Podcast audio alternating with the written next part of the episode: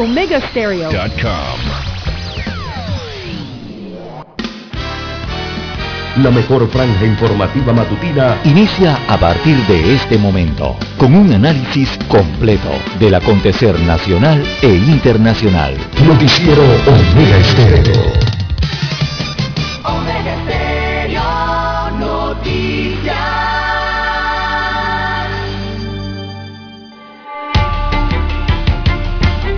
Continuación, los titulares, con los hechos que son noticias hoy.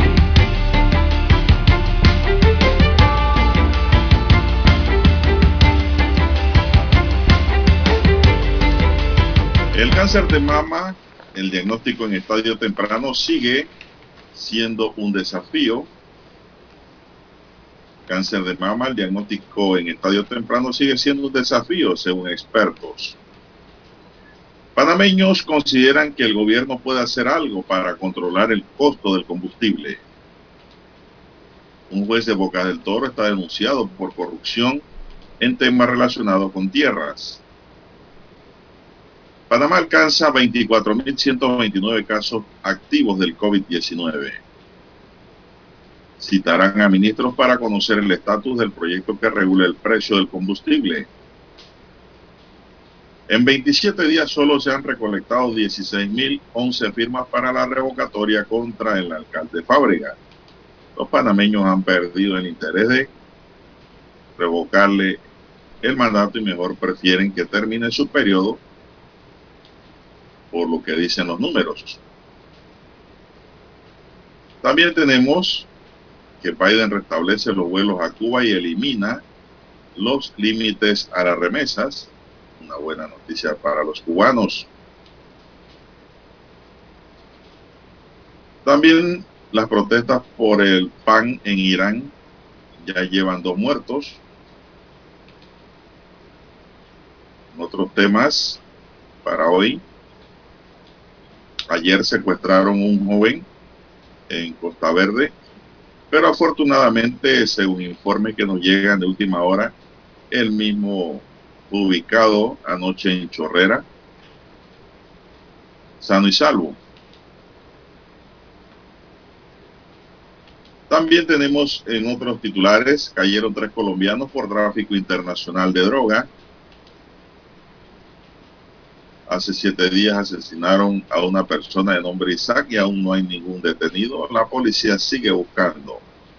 Y hallan el cadáver de una mujer en la barriada Génesis. Bien, amigos y amigas, estos son solamente titulares. En breve regresaremos con los detalles de estas y otras noticias. Estos fueron nuestros titulares de hoy. En breve regresamos.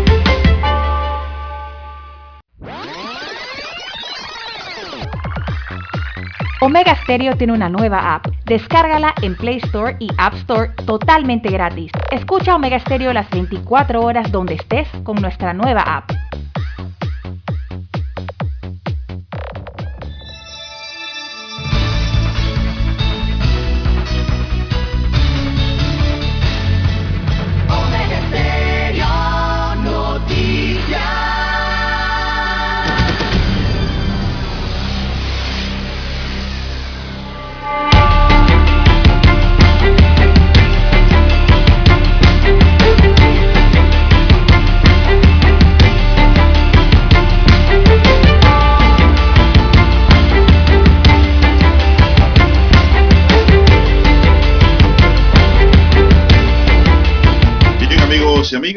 Muy buenos días. Hoy es martes, así es. Hoy es martes 17 de mayo del año 2022. En el tablero de controles, bajo la lluvia, los truenos y relámpagos, está don Daniel Arauz Pinto. En la mesa informativa les acompañamos. César Lara. Y Juan de Dios Hernández Sanur para presentarles las noticias, los comentarios y los análisis de lo que pasa en Panamá y el mundo en dos horas de información, iniciando la jornada como todos los días con mucha fe y devoción ante todo agradeciendo a Dios Todopoderoso por esta nueva oportunidad que nos brinda hoy de poder compartir esta mañana y de esta forma llegar a sus hogares, acompañarles en sus automóviles, en las calles mojadas de Panamá, maneje con mucho cuidado y en el interior del país también. Así es. Está lloviendo, hay que manejar a la defensiva con mucho cuidado porque los peligros pues están allí. Gracias a nuestros amigos oyentes que todos los días nos esperan, nos escuchan, gente inteligente, gente pensante que siempre están con Omega Estéreo y este noticiero Omega Estéreo de Noticias, el primero con las últimas. Por ello pedimos para todos salud, divino tesoro, seguridad y protección, sabiduría y mucha fe, fe en Dios. Mi línea directa de comunicaciones, el WhatsApp, es el doble seis 14 14 45 y me pueden escribir al doble seis 14 14 45. Don César Lara está en redes sociales. ¿Cuál es su cuenta, don César? Bien, estamos en las redes sociales en arroba César Lara arroba César Lara es mi cuenta en la red social Twitter. Allí pueden enviar sus mensajes, sus comentarios, denuncias, fotodenuncias, el reporte del tráfico temprano por la mañana, esos incidentes o los ya accidentes, Toda esa información, perdón, toda esa información usted la puede enviar allí, eh, a esa dirección que sirve precisamente de eso, información al resto de los conductores. Buenos días, eh, Daniel Araúz en la técnica, usted, don Juan de Dios, en la unidad remoto.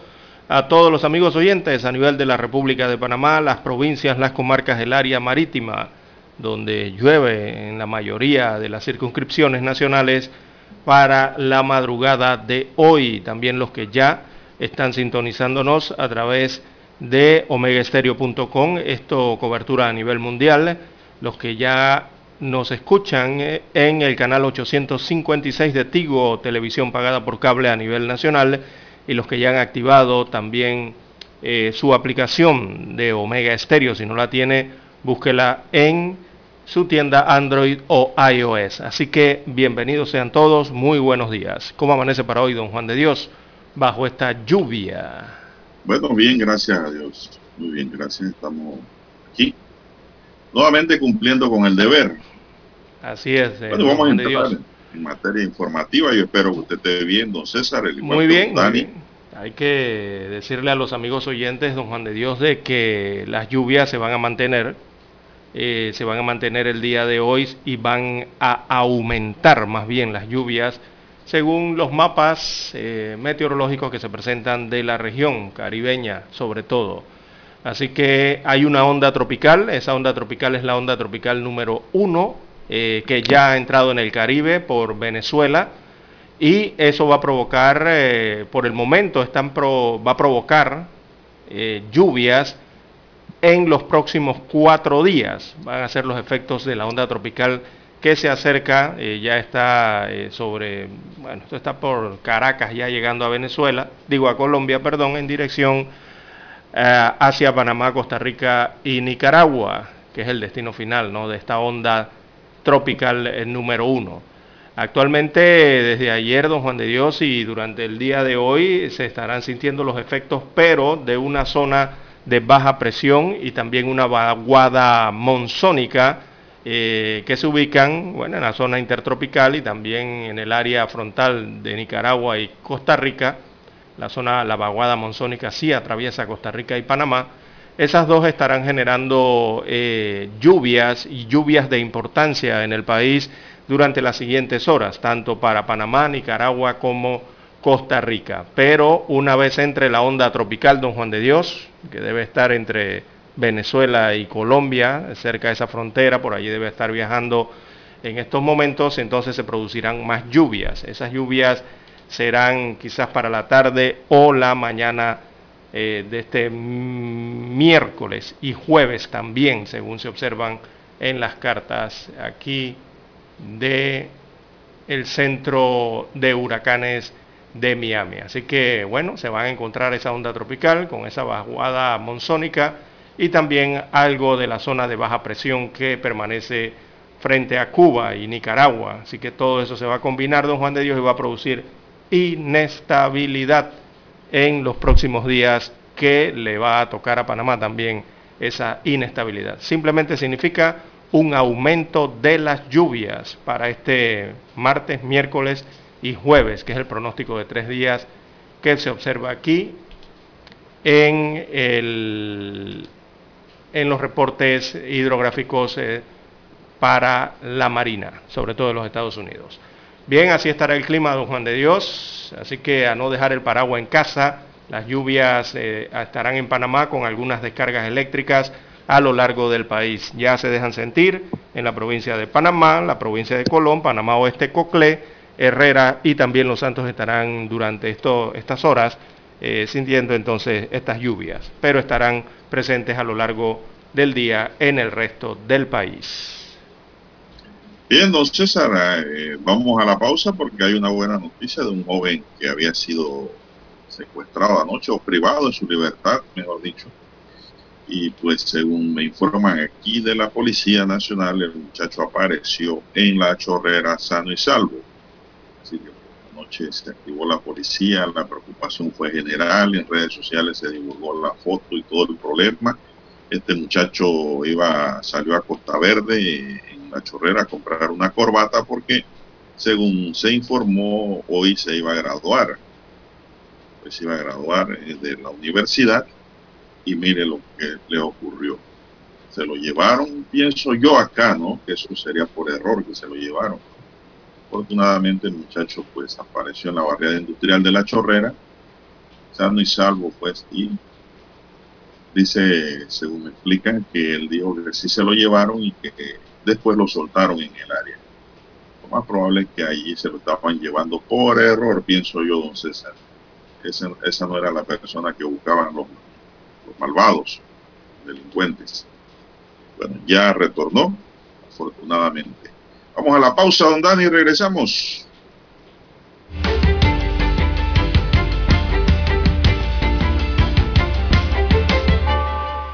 La mejor franja informativa matutina está en los 107.3 FM de Omega Estéreo. 5.30 AM.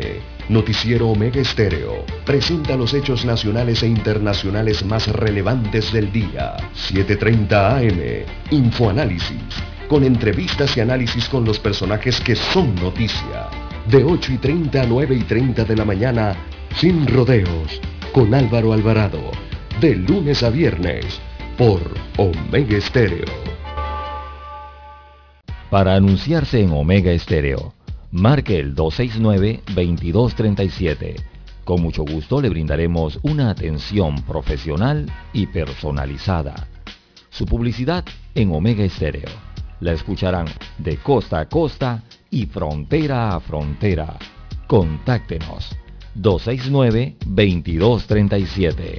Gracias. Telefónicas. La casa del teléfono es tu mejor opción. Te asesoramos y ofrecemos buena atención. Con años de experiencia trabajando para ti. La casa del teléfono, ubicados en Via Brasil y lista hermosa. La casa del teléfono, líder de telecomunicaciones. La casa del teléfono, distribuidores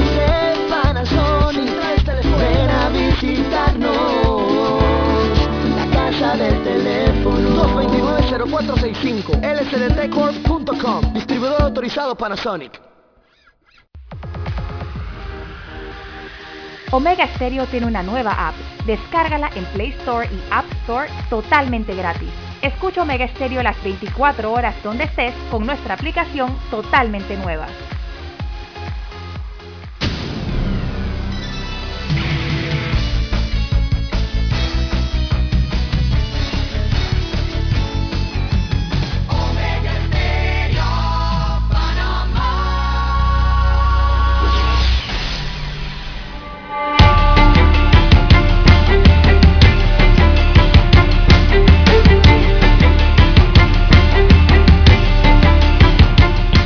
Continuamos.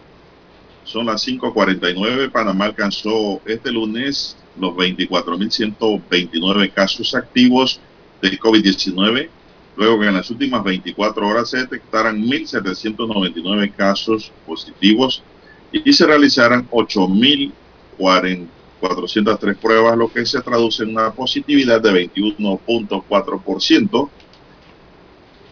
Juan Díaz, Betania, San Francisco y Rufino Alfaro, así como en el interior en Penonomé, son las zonas que para este lunes registraron mayor número de casos de la COVID-19. El informe del Ministerio de Salud reveló que en las últimas horas se registró un fallecimiento para un total acumulado de 8.206 y una letalidad de 1.0%.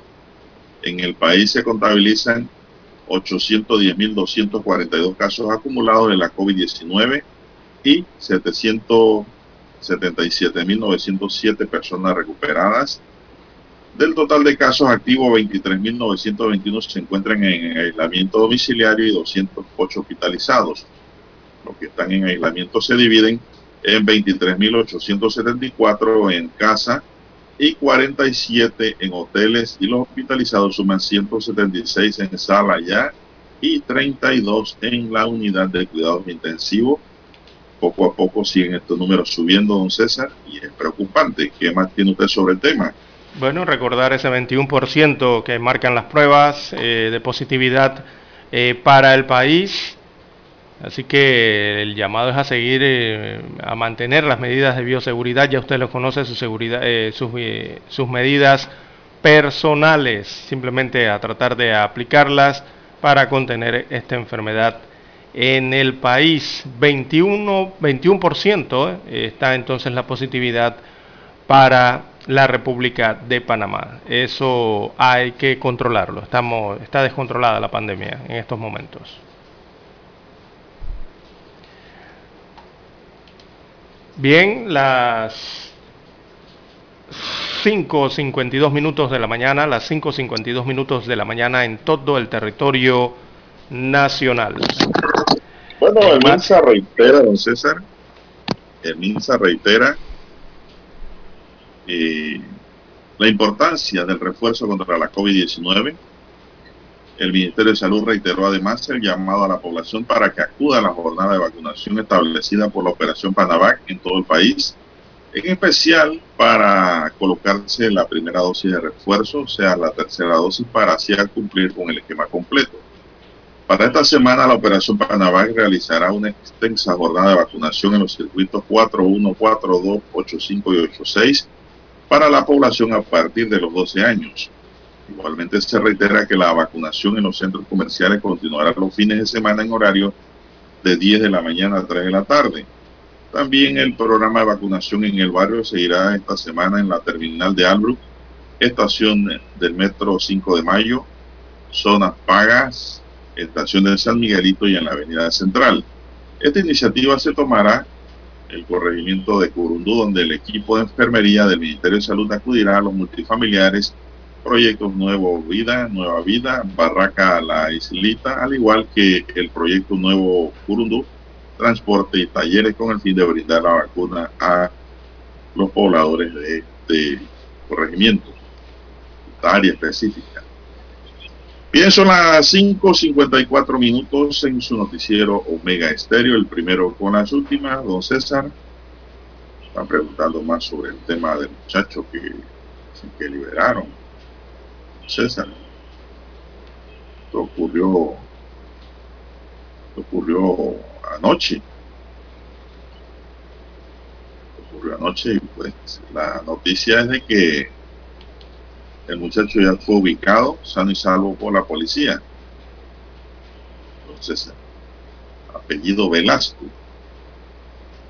Este es el caso de Panamá Oeste, en Costa Verde específicamente, don Juan de Dios. De hecho, ocurrido la tarde de ayer, eh, a eso ya al caer, ¿no? Prácticamente la noche, 6.30 de la tarde, eh, que se informó del secuestro de un joven en el sector de Costa Verde. Así que unidades de la Policía Nacional eh, realizaron investigaciones y operativos eh, a lo largo de la noche de ayer en Panamá Oeste, luego de conocerse que el ciudadano de nombre Víctor Alejandro Velasco, que es un joven de 20 años de edad, fue privado de libertad en el sector de Costa Verde, en el distrito de La Chorrera, provincia de Panamá Oeste. Así que el joven fue interceptado por un auto de color blanco y se lo llevaron junto a su vehículo, un Toyota Yaris de color gris, que a eso de las 6.30 de la tarde se registró este hecho. Así que a eso de las 10.45, casi 11 de la noche, don Juan de Dios se informó que el auto había sido abandonado en la autopista Raiján La Chorrera, frente a un centro comercial de nombre On The Go. Eh, se comenzó entonces la investigación. En Twitter eh, los cibernautas escribieron que habían recibido un mensaje de la tía del joven, sobre todo autoridades, en este caso la ex directora de Transparencia Internacional Angélica Maitín, había recibido un mensaje de los familiares de este joven solicitando difundir la fotografía de su sobrino. Velasco salió a comprar una corbata en un almacén de Costa Verde para usarla el día de hoy porque eh, sustentaba su tesis para ser nutricionista, licenciado en nutrición, y fue secuestrado, según indican los mensajes que aparecían eh, anoche en las redes sociales.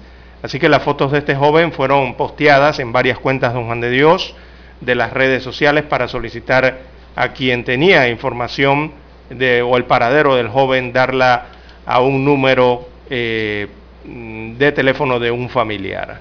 Bueno, don Juan de Dios señala usted que finalmente el joven fue encontrado sano y salvo. Señor. Acabo de recibir la información. Afortunadamente, pues, ahora se investigará qué fue lo que ocurrió. Lo único que ha dicho es que se lo llevaron y que lo soltaron por allá por la barrera industrial. Hasta ahora eso es lo que se sabe. Así la policía lo ubicó. Bien, son las 5.57 minutos en su noticiero Omega Estéreo, el primero con las últimas, un noticiero diferente para gente pensante. ¿Qué más tenemos, César? Que siento que la mañana va como rápida. Bueno, eh, más informaciones eh, para la mañana de hoy, don Juan de Dios. Lamentablemente la ola de violencia y de delincuencia no se detiene en el país. Tenemos que estar informando de esto eh, todas las mañanas, lastimosamente. Y finalmente eh, se conoció que una mujer fue asesinada, ¿verdad? Una mujer que había salido de su casa el día viernes en el área, en el sector de Felipillo, en el sector de Panamá Este pero nunca regresó. Finalmente se ha conocido, don Juan de Dios, que Raquel González Castillo, de 19 años de edad, madre de dos niñas de 4 y 1 año respectivamente, fue la mujer asesinada de dos disparos en el pecho en el sector de Génesis en Las Mañanitas. Así que los familiares la reconocieron, presentaba pulseritas en el tobillo y un tatuaje en el muslo derecho y otro en la espalda. Así que el cadáver fue abandonado en un lote baldío a 200 metros de la vía principal. Raquel salió el jueves al centro comercial La Pagoda a pagar un celular que compró a crédito, según sus familiares. Así que su ausencia no levantó preocupación en la casa, ya que en ocasiones demoraba días sin retornar. Se presume que fue asesinada el día viernes, eso es lo que se presume hasta el momento, los niños estaban a cargo de sus abuelos por disposición del CENIAF, destacan otras informaciones. Así que esta mujer sería la asesinada, sería la que supuestamente iba para una fiesta, ¿verdad? Se conoció inicialmente. Ella vestía una blusa de tiras y un pantalón corto de color negro. En el lugar eh, no se hallaron documentos que la pudieran identificar, así que fue identificada finalmente en las últimas horas por parte de sus familiares. Se trata de una mujer de 19 años de edad, madre de dos niñas, y que fue asesinada de dos disparos en el pecho y su cuerpo fue abandonado en un paraje, ¿verdad? En el área de las Mañanitas. Bien, vamos a hacer la pausa porque hay que escuchar nuestro himno nacional. Adelante, don Gary.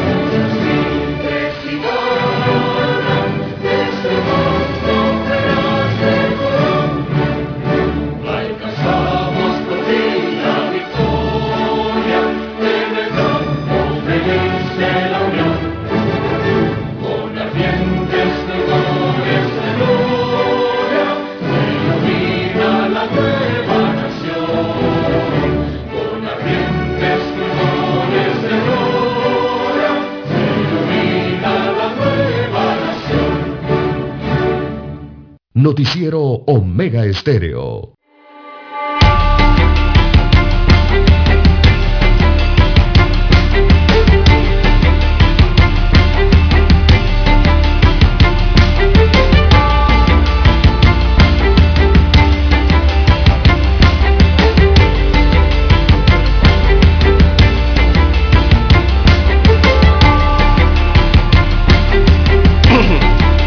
seguimos, bueno, don César, y luego de todo lo sucedido con el concierto de, del famoso Mar Anthony el pasado 4 de mayo, mismo que fue cancelado por un supuesto accidente que sufrió el artista. Él está muy feliz. La empresa organizadora anunció que tienen nueva fecha para su realización. Mediante redes sociales, la empresa mencionó que para el 9 de agosto se estableció la realización del Mar Anthony Payaboy Tour, así se llama. 9 de agosto ahora.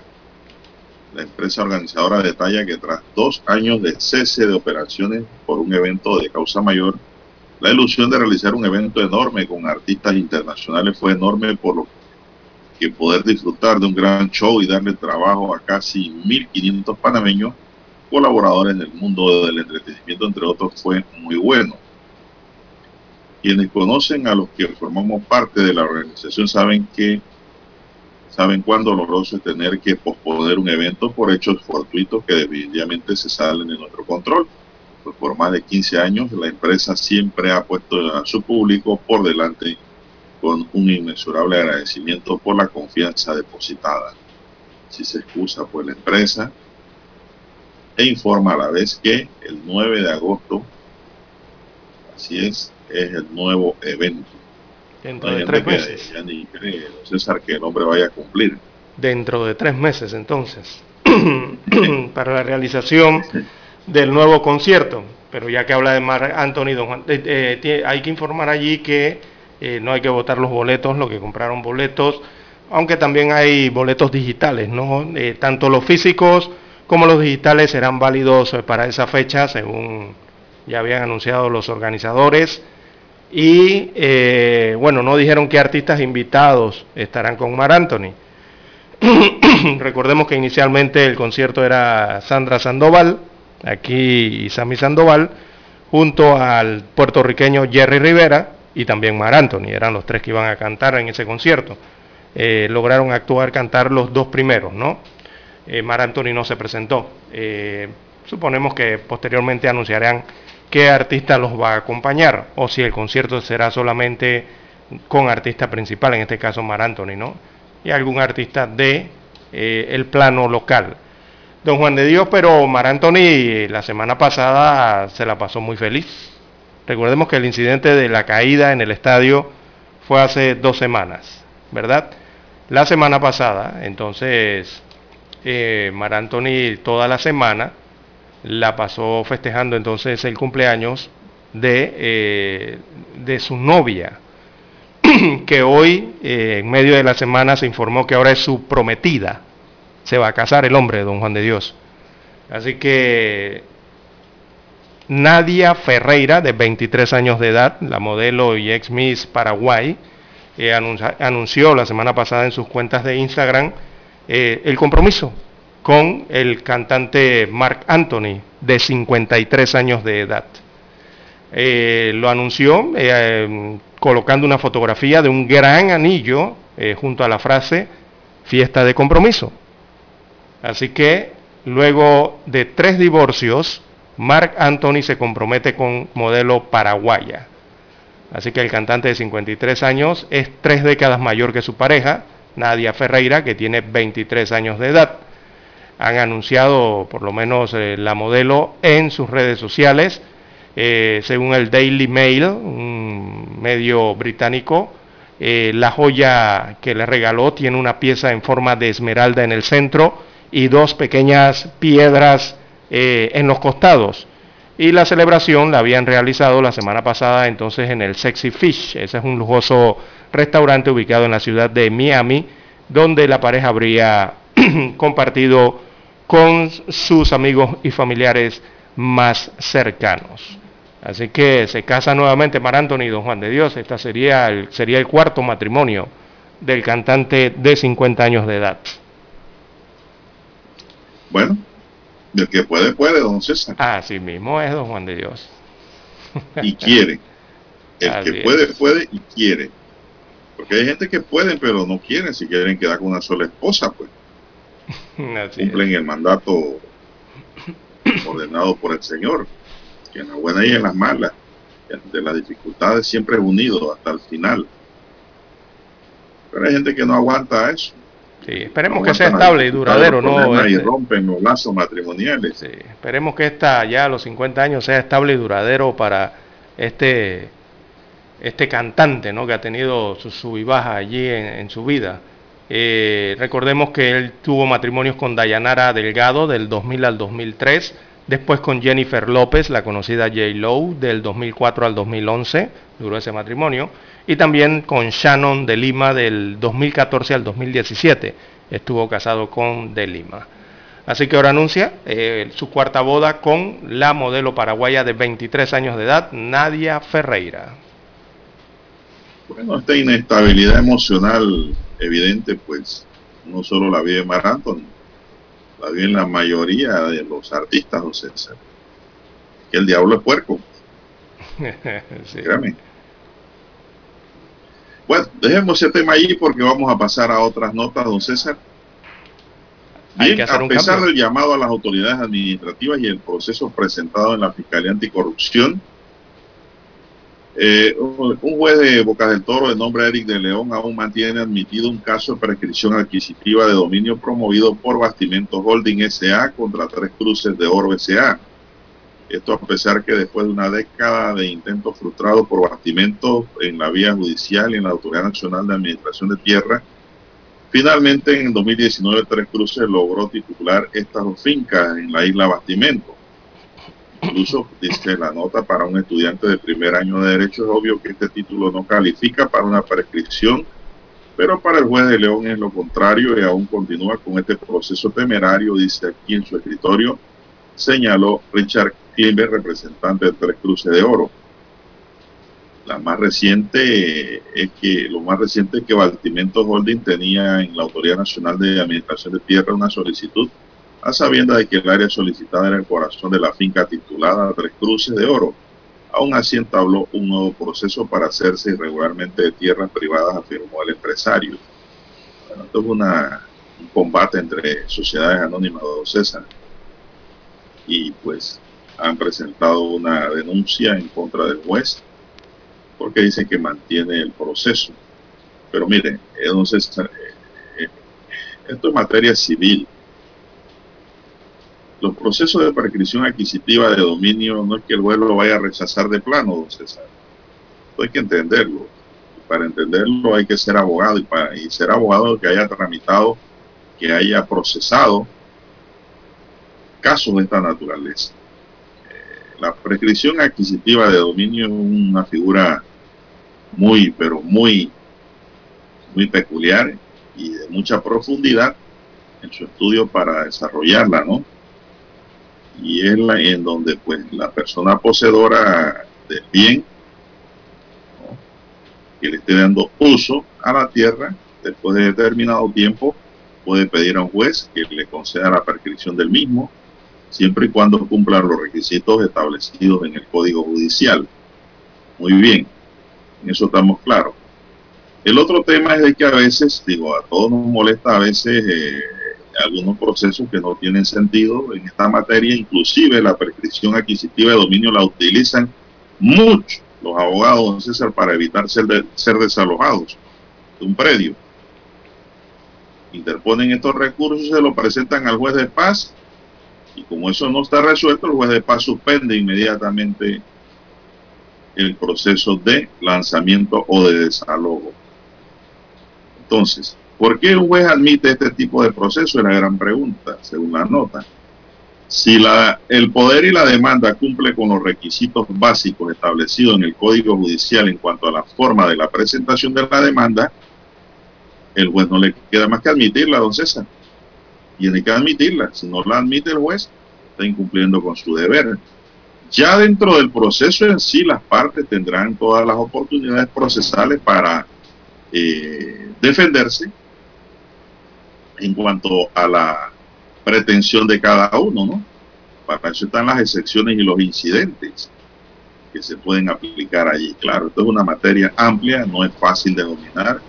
El derecho civil no lo dominan todos los abogados, pero tampoco quiero ser defensor del juez, pero siento que el juez ha actuado de acuerdo a lo que establece la ley. Eso es mi punto de vista aquí. Porque dicen que por qué mantener un proceso, ¿no? Si el bueno, el bueno es el que lo mantiene eh, el proceso se mantiene por sí y por actuación de partes. Y el proceso, eh, una de las partes considera que se debe acabar por algún tipo de nulidad, que se te ponga su respectivo incidente y el juez le tendrá que resolver el incidente a favor o en contra pero esto no, no, no le veo, no le veo más allá ni más acá, porque esto es un choque de sociedades anónimas, una que pierde y la otra que gana, don César. Bien, don Juan de Dios, las 5.14, 5.14 minutos, perdón, las 6.14 minutos eh, de la mañana en todo el territorio nacional. Así es, hay que hacer la... el aguacero. Así es, no salga sin su paraguas el día de hoy o va a llover. Eh, tenemos que hacer la pausa, don Juan de Dios, y retornamos.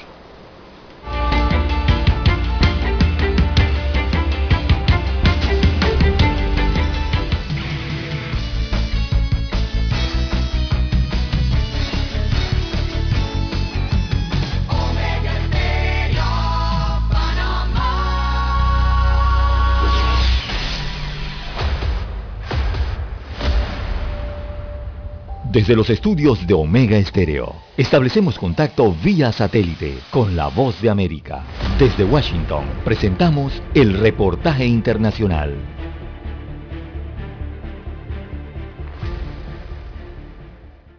Erlinda Bobadilla permanecerá detenida en las instalaciones del Comando de Operaciones Especiales Cobras en Tegucigalpa, la capital de Honduras, a la espera de su extradición a Estados Unidos y responder por cargos de narcotráfico con el clan Montes Bobadilla, luego de ser detenida en el departamento de Colón, al norte de Honduras, en un operativo policial donde se confirmó la muerte de uno de sus hijos, identificado como Alejandro Montes Bobadilla, alias Tito Montes, y la captura de otras tres personas, mientras su otro hijo, Juan Carlos Montes Bobadilla, está prófugo.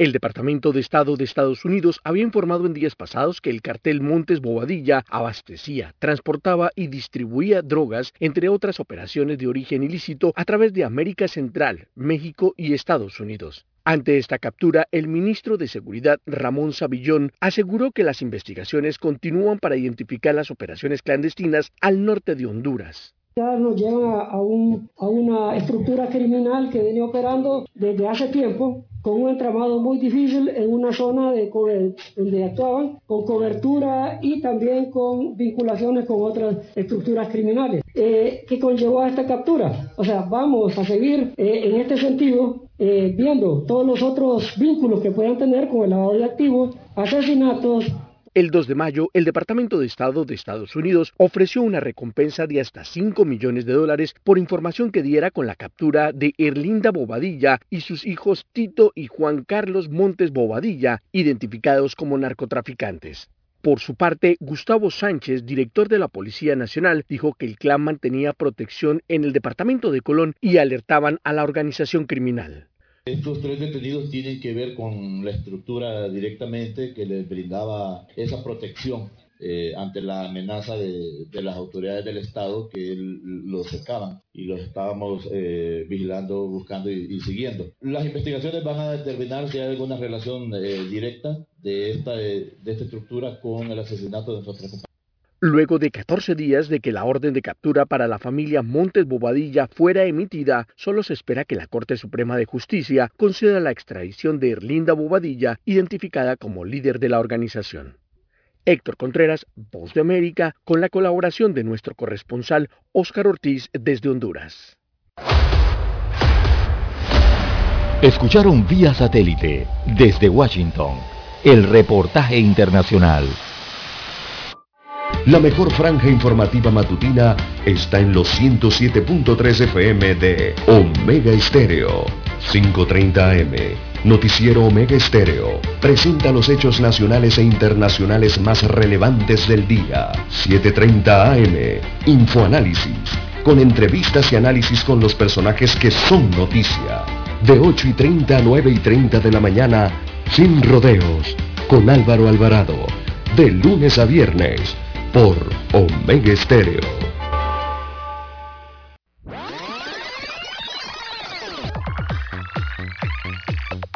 Omega Stereo tiene una nueva app. Descárgala en Play Store y App Store totalmente gratis. Escucha Omega Stereo las 24 horas donde estés con nuestra aplicación 100% renovada. Noticiero Omega Estéreo.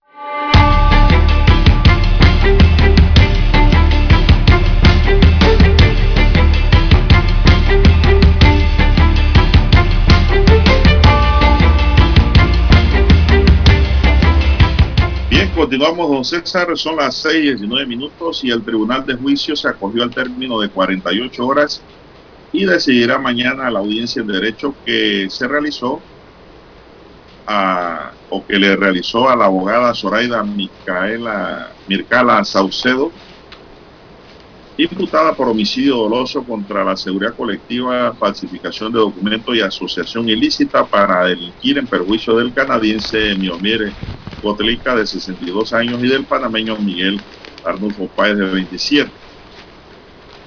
Ayer fueron los alegatos por parte de la Fiscalía y del abogado defensor. El Ministerio Público pidió una pena de 50 años. Por este caso ya antes habían llegado a un acuerdo de pena Natalie Charles, Gibson Chaverra y Ángel Rodríguez involucrados en estos delitos. En la audiencia realizada en el sistema penal acusatorio de San Miguelito se practicaron 54 pruebas entre testimoniales, periciales, documentales y materiales. El tribunal de juicio estuvo conformado por la jueza Mirna Córdoba, Milena Vega y Anabela Varela. Este doble homicidio se produjo el 27 de octubre de 2017 en San Antonio, César. Y la pena máxima está pidiendo la fiscalía para esta abogada de nombre Zoraida Mircala Saucedo. A ver, pues, qué deciden los jueces. Tribunal de Juicio. Son las seis veinte minutos, señoras y señores. Viendo Juan de Dios, en más informaciones eh, para la mañana de hoy, bueno, para salir un poco de las informaciones de, de hechos delictivos, Juan de Dios, porque la verdad es que hay un listado, si, si nos pusiéramos a leerlas todas, ¿no? o darles a conocer todas estas informaciones. Y es eh, preocupante la situación de carácter general de lo que está ocurriendo, don Juan de Dios. Mire, otro acribillado en el Valle de Urracá. Eh, con ese acribillado, hasta el día de ayer iban 19 homicidios en el mes de mayo. A ver, hoy estamos, hoy estamos a 17 de mayo y van 19 homicidios en el país.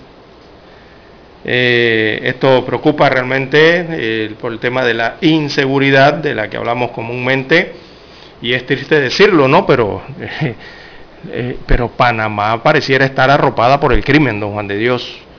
De costa a costa y de frontera a frontera casi no hay provincia eh, o comarca que no haya sido impactada por los asesinatos en lo que va de este año 2022 y en años anteriores igualmente, ¿no? Así que estamos viendo, don Juan de Dios, muchas matanzas y, se está viendo muchos asesinatos y a granela. Ya esto no es de que uno es una semana y dentro de 15 días ocurre otro, no. Es diario. Usted no tiene que abrir los tabloides de Panamá y usted se sorprende, ¿no? Eh, de, lo que viene ocurriendo hace varios, varios meses, varios años atrás. Y lastimosamente los panameños perciben esto algo como si ya fuera algo común y no deberíamos pensarlo así, don Juan de Dios. Yo pienso que esto no es novedoso. Estos problemas sociales como la delincuencia y la criminalidad han venido sucediendo para mí constantemente, con la diferencia de que ahora hay una difusión amplia por las redes sociales. Ahora mismo sucede algo en cualquier lugar del país, don César, y a los minutos eso está en redes sociales. Eso antes no, antes había que esperar el periódico, a ver si el periódico lo tenía, o la televisora, o la radio. A veces no se conocían los hechos, no se conocía nada. Pero ahora todo, todo, don César. Ahora mismo dos taxistas se agarran a puño en cualquiera piquera. Oiga, vi los videos y eso a los minutos está en las redes sociales. Yo pienso que las redes sociales, pues, están llevando información que antes no nos llegaba claro, eso nos altera los ánimos y nos preocupa, lógicamente, porque no, no, no, no es normal esa ola de violencia que se está viviendo en el país. Pero es una realidad que viene ocurriendo para mí desde hace rato. Son las 6.23 minutos. Bueno, en otras informaciones para la mañana de hoy, don Juan de Dios, no hay buenas noticias en cuanto al petróleo. El petróleo sigue en alza, las cotizaciones a nivel internacional, los precios del crudo continúan subiendo sin parar, impulsados por el progresivo levantamiento de las restricciones sanitarias, sobre todo en Shanghai, eh, las tensiones que hay sobre la oferta de la gasolina y también el anuncio del pedido de adhesión de Suecia y también de Finlandia a la OTAN. Así que todo eso se conjuga eh, en las bolsas, principalmente las que cotizan en dólares, eh, el precio del petróleo y sigue al alza este, este oro líquido, ¿no? como le llaman al petróleo. Sigue entonces subiendo impactado por lo que está ocurriendo en China y también lo que está ocurriendo en Europa, en Suecia específicamente. Así que ayer el precio de la gasolina en Estados Unidos de América batió un nuevo récord a 4,483 dólares el galón, es decir, 3.78 eh, litros. Bueno, es lo que está ocurriendo entonces eh, con las cotizaciones del petróleo. Para el próximo viernes, don Juan de Dios en Panamá, eh, se tendrá que dar el anuncio del nuevo precio de paridad. Se cumplen los 14 días para los precios de paridad de venta de combustibles en las estaciones. Así que se prevé nuevamente otra alza, don Juan de Dios, del petróleo. Claro, si de aquí a allá no hay alguna decisión por parte del Estado central en cuanto a estos precios, valores o se vaya a dar un apoyo a algún subsidio, ¿no? O suspender algún impuesto. Bueno, son las 6.25 minutos, señoras y señores, 6.25 minutos. Y una unidad del Senafrón, don César, está siendo investigada por la presunta vinculación a una, una violación a una menor de edad. Según confirmó la propia entidad, según explicó el Senafrón, el hecho se dio como un delito contra la libertad integral sexual ocurrido, si es en Bocas del Toro, la unidad se mantenía gozando de su día libre y presuntamente en estado de ebriedad, o sea, borracho. Eh, cometió el hecho, según la propia institución. A la fecha, aunque el Senafrón no divulgó cuánto exactamente, cuándo ocurrió, Es deplorable el suceso. Detallaron que el mismo no había trascendido a la luz pública, pero que llevarán ante la autoridad competente a dicha unidad involucrada para que se hagan las investigaciones del caso, Bueno, y es el propio Servicio Nacional de Fronteras quien da la información de don Juan de Dios y lo catalogan como lamentable la situación, ¿no? Eh, al momento de ocurrido ese ilícito con una niña de 11 años de edad y un cabo. Exacto, y fue en Guavito, fue en Guavito de Bocas del Toro. Eh, este sector es más, más urbano, ¿no? Eh, el cabo es un cabo del Servicio Nacional de Fronteras involucrado en esta situación eh, y la denuncia está en la Fiscalía de Atención Primaria de Changuinola. El fiscal Leoncio Acosta es el que lleva las investigaciones en este caso eh, contra la libertad e integridad sexual cometido en perjuicio de una niña por parte de una unidad del Senafront. Bueno, amigos y amigas, vamos a hacer una pausa. Dani, hay que escuchar el periódico. Para anunciarse en Omega Estéreo, marque el 269-2237. Con mucho gusto le brindaremos una atención profesional y personalizada. Su publicidad en Omega Estéreo. La escucharán de costa a costa y frontera a frontera. Contáctenos 269-2237. Gracias. Omega Estéreo, 24 horas en FM Estéreo. Desde los estudios de Omega Estéreo, establecemos contacto vía satélite con la voz de América. Desde Washington, presentamos el reportaje internacional.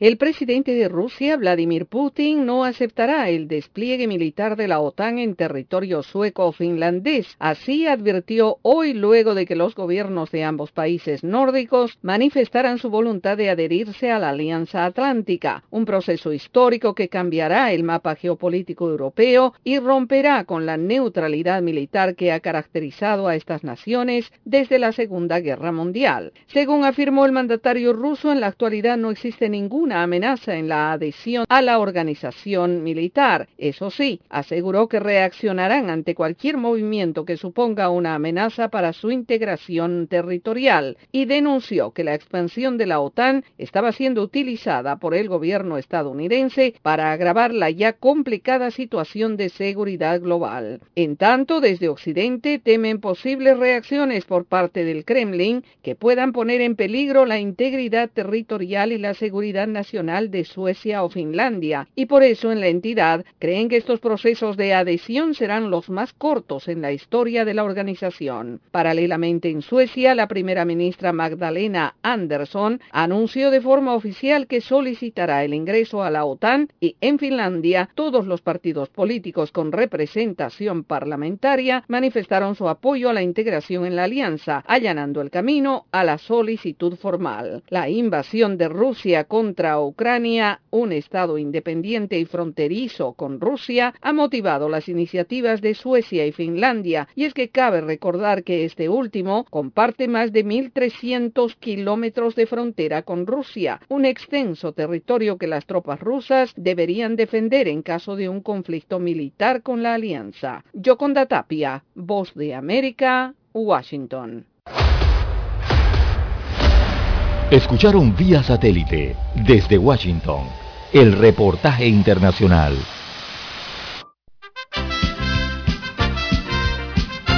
Infoanálisis, de lunes a viernes, de 7 y 30 a 8 y 30 de la mañana por los 107.3 FM de Omega Estéreo.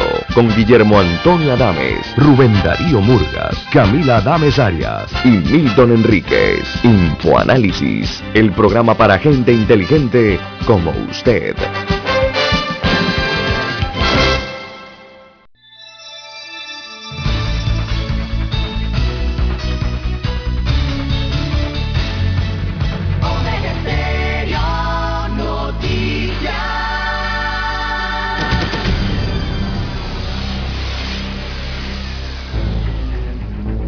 Las noticias impresas en tinta sobre papel. Con ustedes.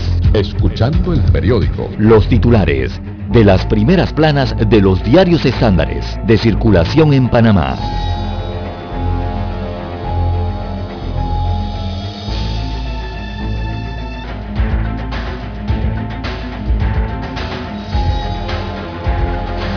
Bien, amigos oyentes, el diario La Prensa titula para este martes 17 de mayo Implosión eh, en el Partido Revolucionario Democrático. Es el tema político que encabeza el diario La Prensa.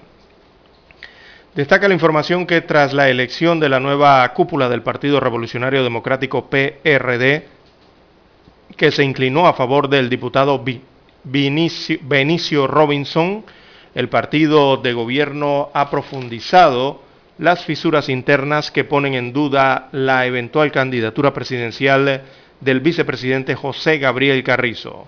El secretario general saliente del PRD, Pedro Miguel González, tras denunciar clientelismo y corrupción, dijo que se dedicará a buscar un candidato alternativo, porque el actual gobierno es una caricatura del torrijismo mencionó al expresidente Martín Torrijos y a la ex ministra de Salud Rosario Turner, quien le hizo una reñida batalla a Robinson por la presidencia del partido. Así que la elección del nuevo CEN, que llevó a Robinson a mostrar su poder, atiza la división de ese colectivo. Reiteramos, González anuncia que hará la pelea contra Carrizo. Bien, en más títulos eh, para la mañana de hoy del diario La Prensa, fiscales eh, libran batalla legal para cobrar 220 millones de dólares a Odebrecht. Así que de 2017 a la fecha, la empresa confesa de pagar sobornos a cambio de contratos, apenas ha pagado al Tesoro Nacional 40 millones de dólares de forma voluntaria. Cobrar los 220 millones de dólares de multa se ha convertido en una batalla legal que ha implicado seis audiencias y retenciones de pagos que deberían hacer empresas estatales como el Metro de Panamá y Tocumen SA. También para hoy la prensa titula 1.082 millones de dólares de déficit fiscal en el primer trimestre. Es el balance fiscal en millones de dólares. Es un tema de finanzas públicas, así que el balance del sector público no financiero arrojó un déficit de 1.082 millones de dólares en el primer trimestre del año, según un informe del Ministerio de Economía y Finanzas, a pesar de haber registrado un aumento en los ingresos de 20% en medio de la reactivación, las cuentas del sector público siguen en rojo por el mayor peso de los gastos que crecieron en un 12% para totalizar 4.015 millones de dólares.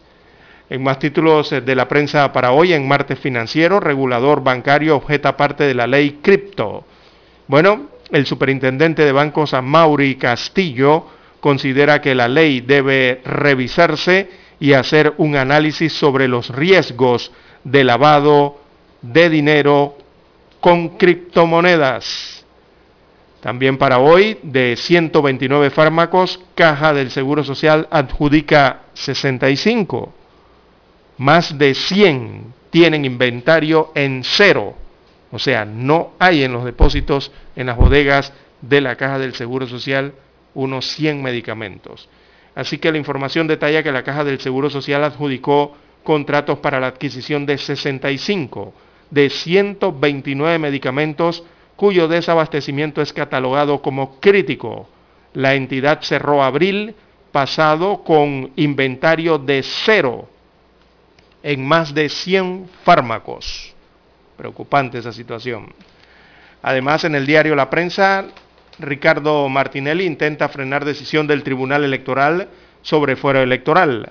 También en Panorama, Marcelo Pesci y la espada de la justicia, refiriéndose al asesinato del fiscal anticorrupción paraguayo.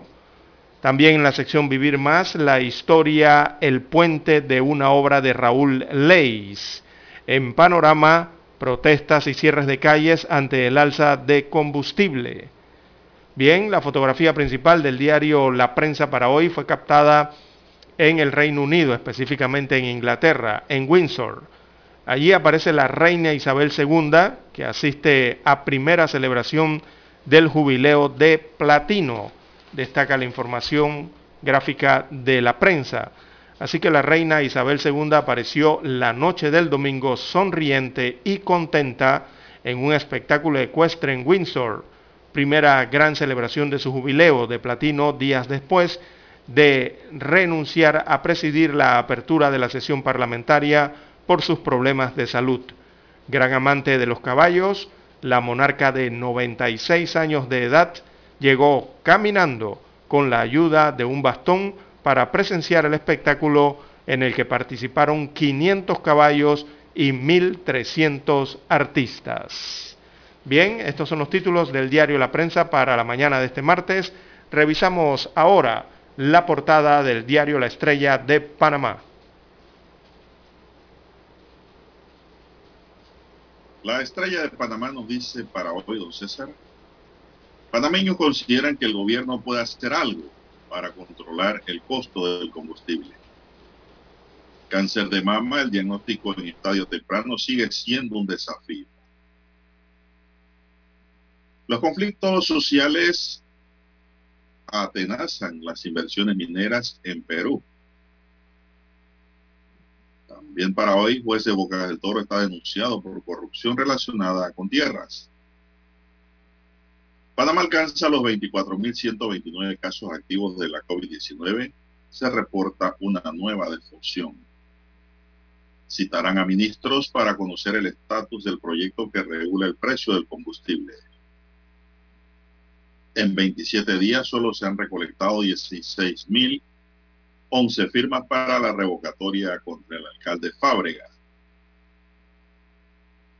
En el tema del día, hoy la estrella de Panamá nos dice el costo de la vida pone en riesgo la estabilidad de una treintena de países. La provincia de Colón entra hoy a su noveno día de paro. El metaverso podría añadir 3 billones de dólares a la economía mundial en 10 años. Las protestas por el PAN en Irán ya dejan dos muertos. Biden restablece los vuelos a Cuba y elimina los límites a la remesa.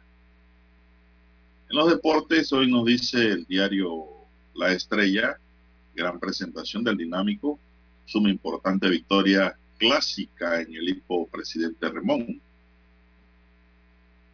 El mimado de inversionista hípico, del inversionista hípico Isaac Tawashi logró su primer triunfo en eventos conmemorativos. También tenemos que Barnett dice, Vale se va de Real Madrid, pero su futuro depende de lo que haga en Gales. El presidente de Ecuador destaca la reducción notable de muertes violentas en el país. Y también en otros titulares, la Unión Europea sigue sin acuerdo para sancionar el petróleo ruso. Diputados oficialistas apoyan la continuidad del estado de sección en El Salvador y Nicaragua vive la represión más perversa de su historia reciente, según una organización no gubernamental. Señoras y señores, estos son los titulares que nos brinda hoy el diario La Estrella de Panamá y concluimos así con la lectura de los titulares de los diarios estándares que circulan a nivel nacional. Hasta aquí, escuchando el periódico. Las noticias de primera plana, impresas en tinta sobre papel.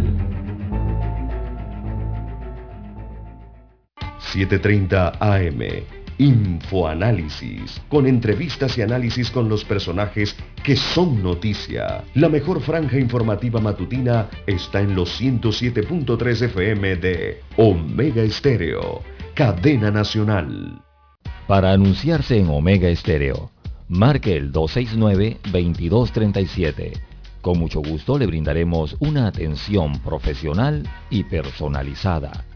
Su publicidad en Omega Estéreo la escucharán de costa a costa y frontera a frontera.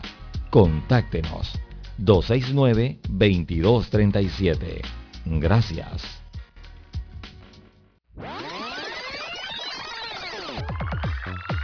Omega Stereo tiene una nueva app. Descárgala en Play Store y App Store totalmente gratis. Escucha Omega Stereo las 24 horas donde estés con nuestra nueva app. Noticiero Omega Estéreo. Desde los estudios de Omega Estéreo, establecemos contacto vía satélite con la voz de América. Desde Washington, presentamos el reportaje internacional.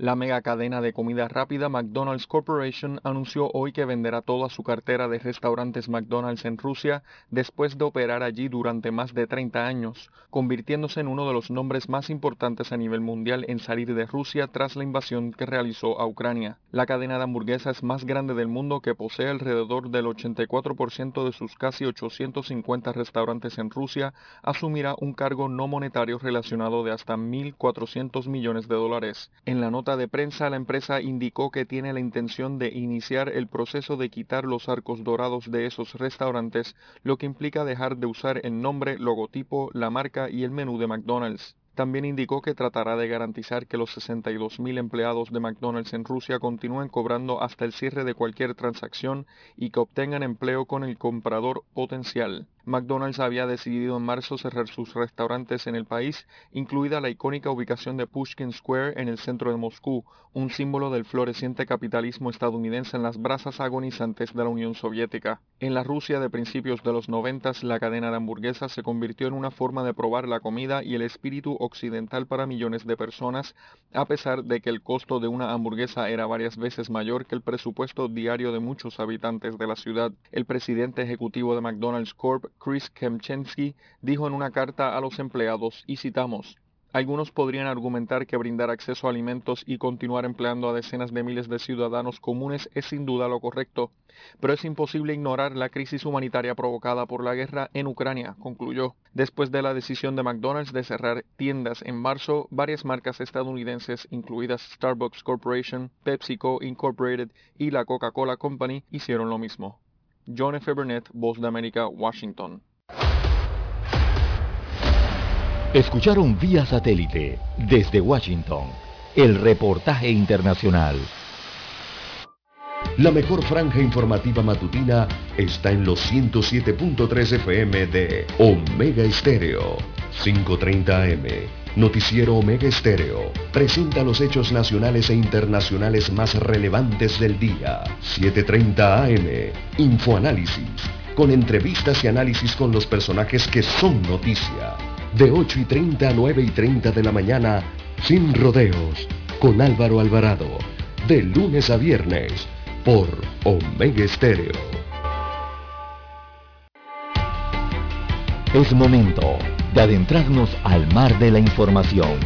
Este es el resultado de nuestra navegación por las noticias internacionales más importantes en este momento.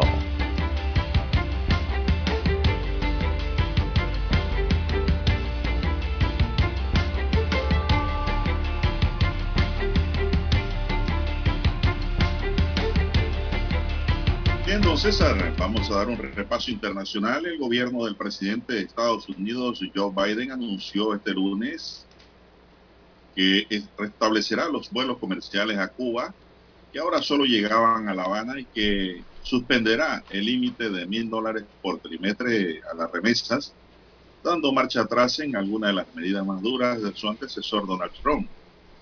Biden también restablecerá un programa de reunificación familiar que llevara, llevaba suspendido desde, año, desde hace años, informó en un comunicado el Departamento de Estado. Así que la situación para los cubanos que quieren ir a Estados Unidos y recibir remesas también va a mejorar, va a cambiar por disposición de Joe Biden. Entonces, sí, cambia política migratoria en este caso.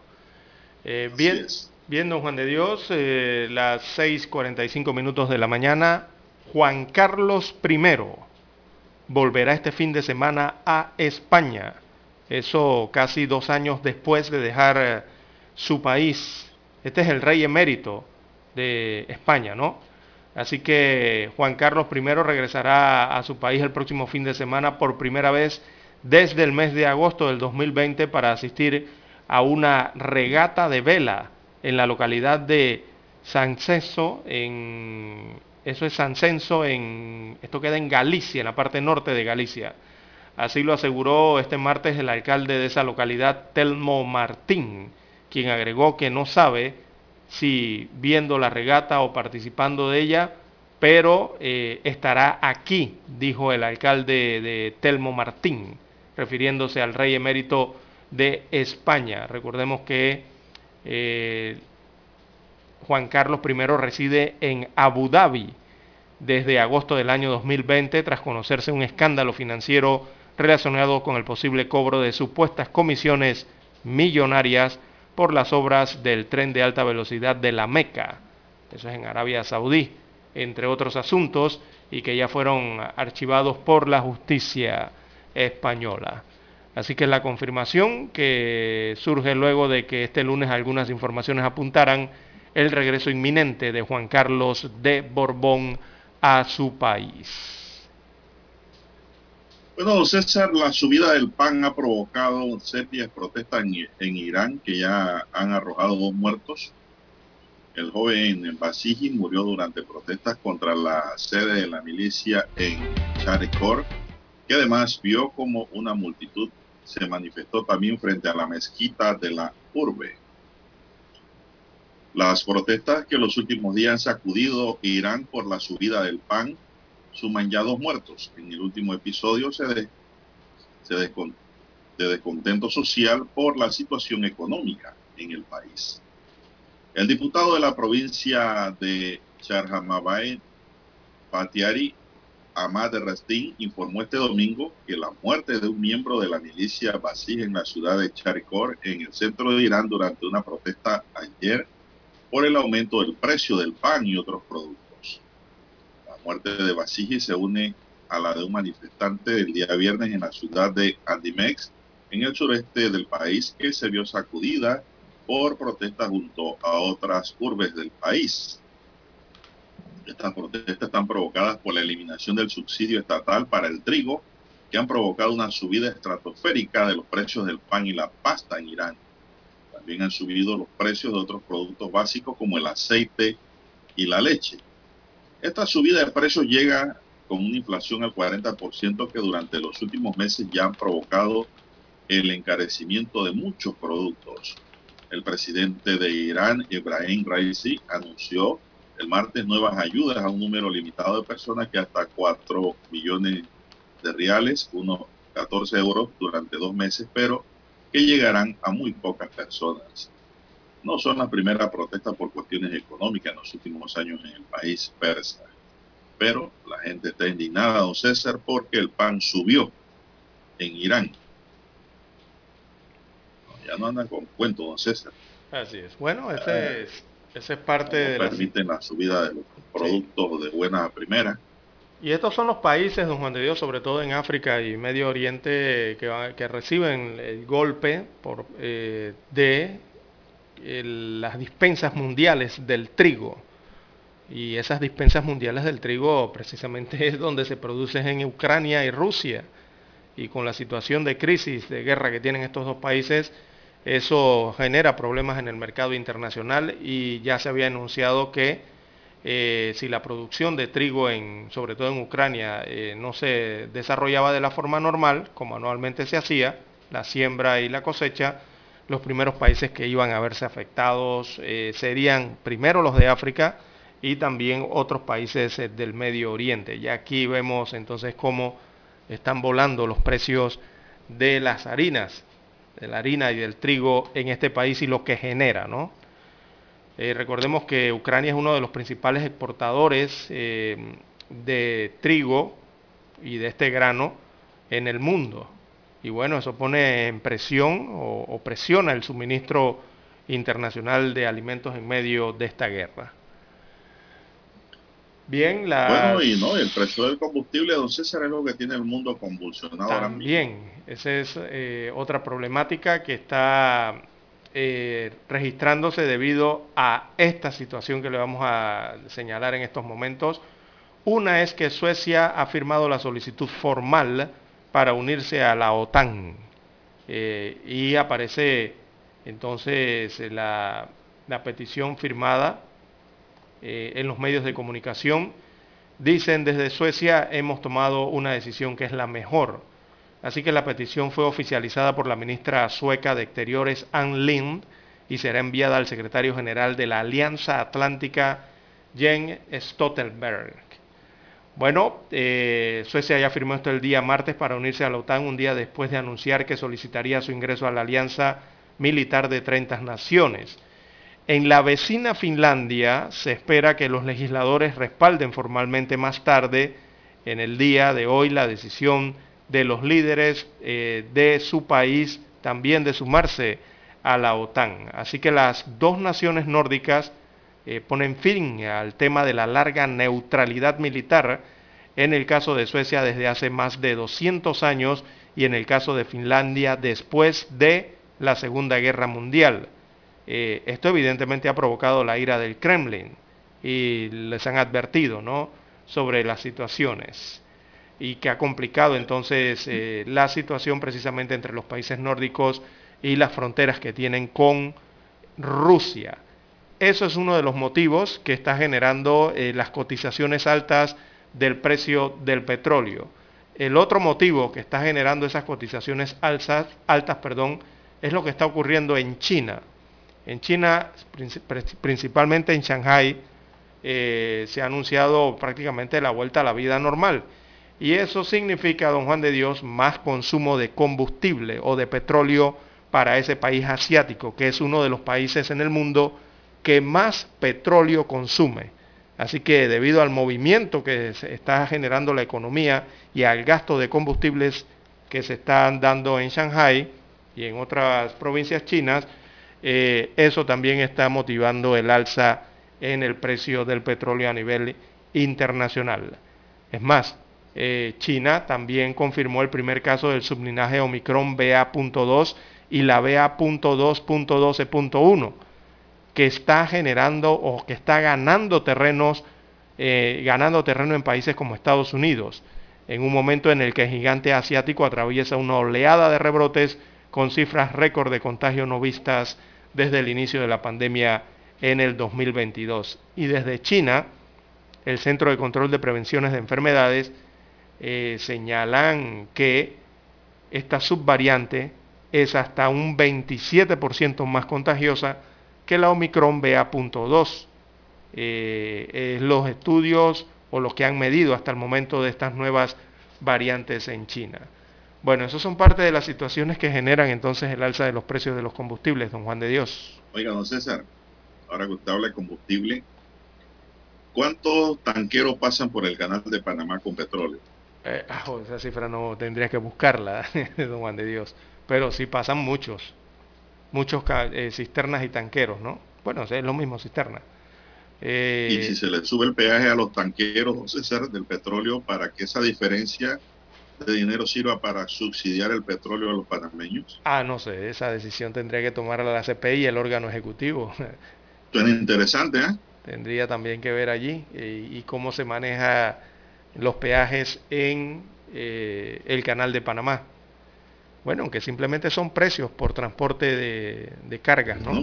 que atraviesan el canal de Panamá. Eso está libre, esto está oferta, libre oferta y demanda allí, suponemos, ¿no? Es que usted no le puede cobrar igual a un, a un barco petrolero que a un barco que lleve algodón. o granos. O granos. Si el petróleo está por las nubes y lo estamos pagando a precio eh, de tortura, don César, porque ya estamos en precio de tortura, porque eh, entonces no buscamos mecanismos también eh, de poder remediar un poco la situación que está viviendo la población. Bueno, habría que analizar si cómo impactaría y el que no quiere pagar el peaje que le pongan que dé la vuelta. Que dé la vuelta por, Cabo de Horno. no, sé. Bueno, habría que analizar esa situación y ver las posibilidades que hay dentro del negocio del canal de Panamá, que es pasar barcos. Una idea, don César. ¿eh? Habría que ver lo que usted dice, cómo se manejan los peajes. Pero yo creo que hay una situación mundial muy interesante en el tema del petróleo. Si usted me está comprando a mí, usted me está, usted me está vendiendo un petróleo un precio altísimo. Y lo estamos comprando y pagando. Y el mundo lo está haciendo porque yo no puedo subir el precio al que va transportándolo. Si es una carga. Pero es una carga especial. Que tiene que dar un precio diferente. Yo voy a dejar esa idea allí. Pero hay que buscar la fórmula.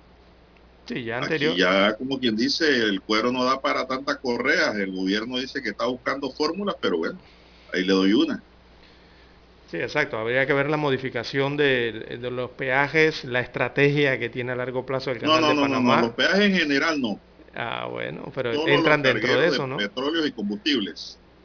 Digo, proponer un aumento de costos en el peaje sería reestructurar el... Ellos tienen como una tabla, como es como un sistema de peajes. Claro, Y- estoy y hablando de un régimen especial y quizás hasta temporal, mientras Ah, se normalice el precio del petróleo.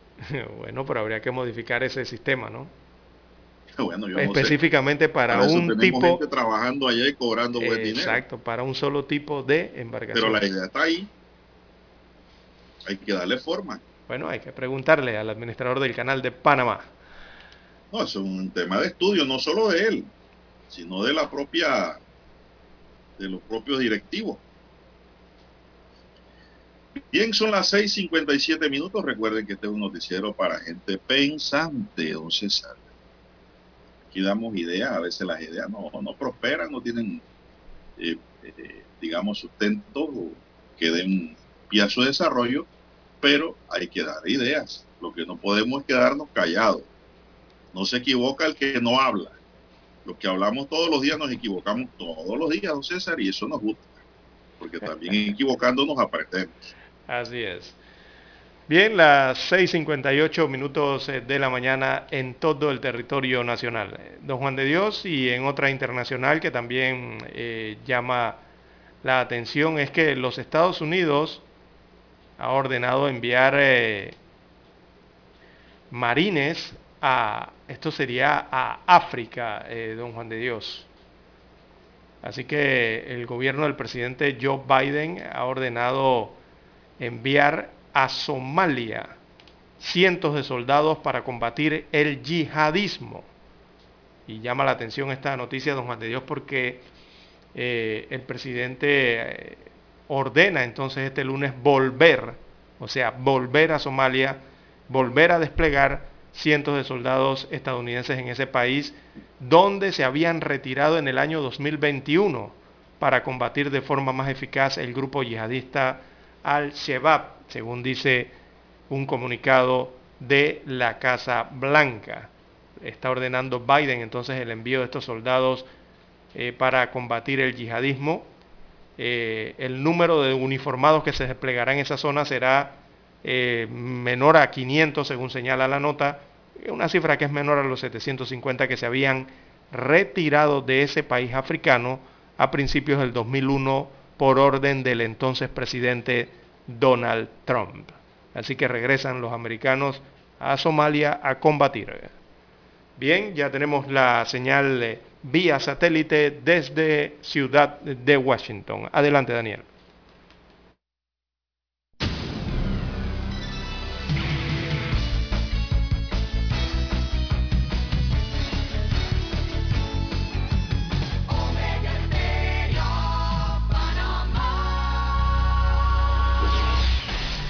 El satélite indica que es momento de nuestra conexión. Desde Washington vía satélite y para Omega Estéreo de Panamá, buenos días América. Buenos días, América. Vía satélite. Desde Washington.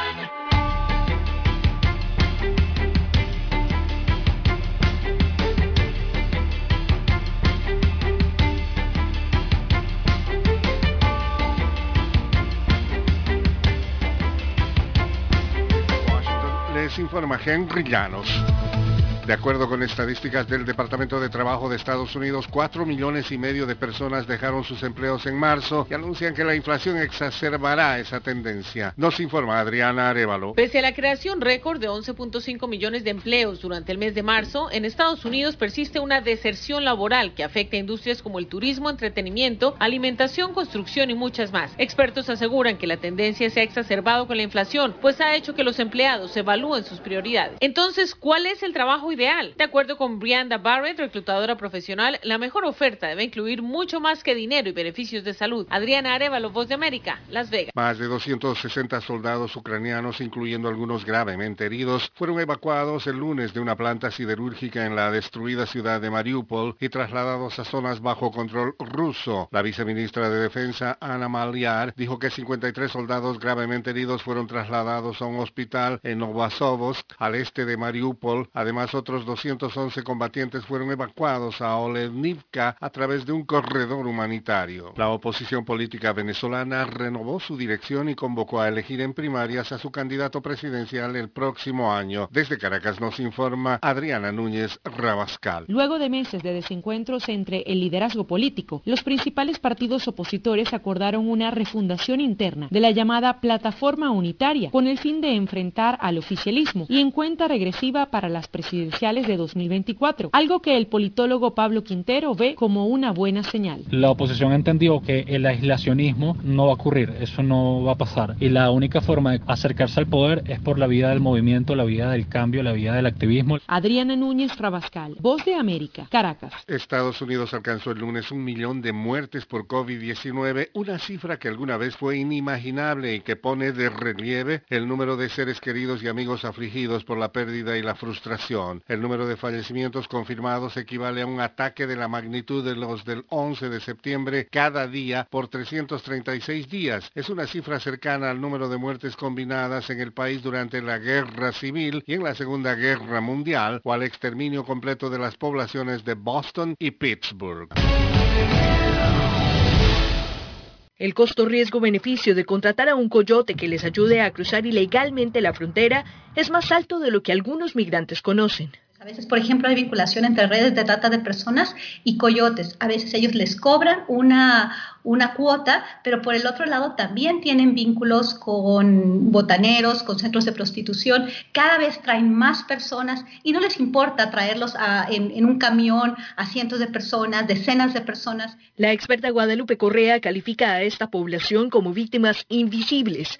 La patrulla fronteriza ha lanzado una campaña para subrayar los riesgos a los que se exponen los migrantes. Y lo que hemos visto es que muchos coyotes, polleros, contrabandistas, como les digan, están creando una idea de que al final del título 42, que fue una orden pública por, por la pandemia, que simplemente no se van a aplicar las leyes migratorias. Y ese no es el caso. Las leyes migratorias de Estados Unidos siguen vigentes. Son ilusiones que venden los criminales a migrantes, quienes por su prisa de cruzar la frontera se confían en mentiras sobre el procedimiento migratorio. A diario estamos viendo que los contrabandistas estafan a la gente, eh, los ponen en mucho peligro, en muchos casos los llevan a la muerte y realmente están es extorsionando a la gente por ganancia propia. Una publicidad engañosa a través de redes sociales, incluyendo WhatsApp, ha sido detectada para captar la atención de migrantes. La campaña de la patrulla fronteriza apunta a las mismas redes sociales. Lo que es el asilo en Estados Unidos es muy limitado. No aplica para nadie que esté huyendo de violencia generalizada, no aplica por razones económicas. Laura Sepúlveda, Voz de América, Texas. Desde Washington vía satélite y para Omega Estéreo de Panamá hemos presentado Buenos Días América. Buenos días, América. Vía satélite. Desde Washington. La mejor franja informativa matutina está en los 107.3 FM de Omega Estéreo, 530 AM. Noticiero Omega Estéreo presenta los hechos nacionales e internacionales más relevantes del día. 730 AM. Infoanálisis. Con entrevistas y análisis con los personajes que son noticia. De 8 y 30 a 9 y 30 de la mañana, sin rodeos, con Álvaro Alvarado. De lunes a viernes, por Omega Estéreo. Omega Stereo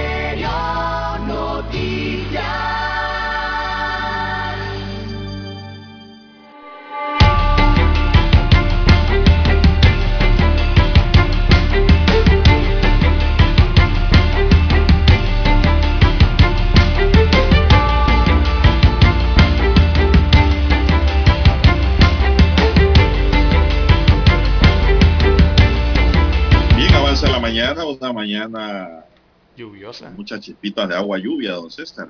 Así es. Mucho bajareque. Y dicen que en Azuero anoche se regó el cielo, don César. y Tres sobre todo y la villa.